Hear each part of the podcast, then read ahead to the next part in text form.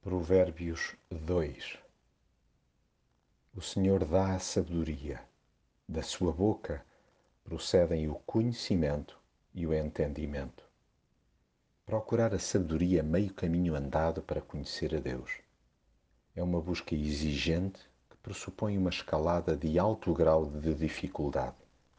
Não porque seja requerida uma grande carola ou uma longa escadaria teológica, mas pelo facto de exigir um coração permanentemente humilde. Nem todos se dispõem a guardar silêncio, a uma escuta ativa, a entesourar e a explorar os ensinamentos recebidos. Manter o coração aberto para o entendimento é próprio dos aprendizes, daqueles que cultivam uma postura de aprendizagem contínua, não com o intuito de acumular diplomas ou aumentar títulos, mas com o propósito simples de estreitar laços com Deus. Busque-se, pois, com inteligência e afinco unir as pontas da espiritualidade, reverência e intimidade.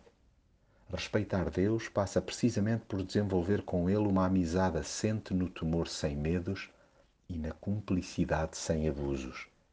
E essa clarividência é proporcionada exatamente por aquele de quem procedem o saber e o entendimento. Aliás, é Ele mesmo que tem o condão de ensinar quem quer que seja a viver de forma equilibrada. A sua ajuda está sempre à curta distância do desejo manifestado junto dele de se viver de maneira íntegra e reta. É coladinho a ele que se encontram os caminhos do bem, bem como o doce trilho da paz.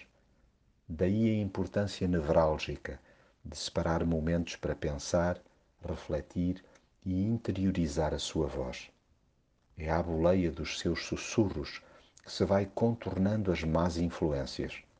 Só assim é possível chegar ao fim de cada dia ileso, num mundo minado de falsidade e atrativos tortuosos.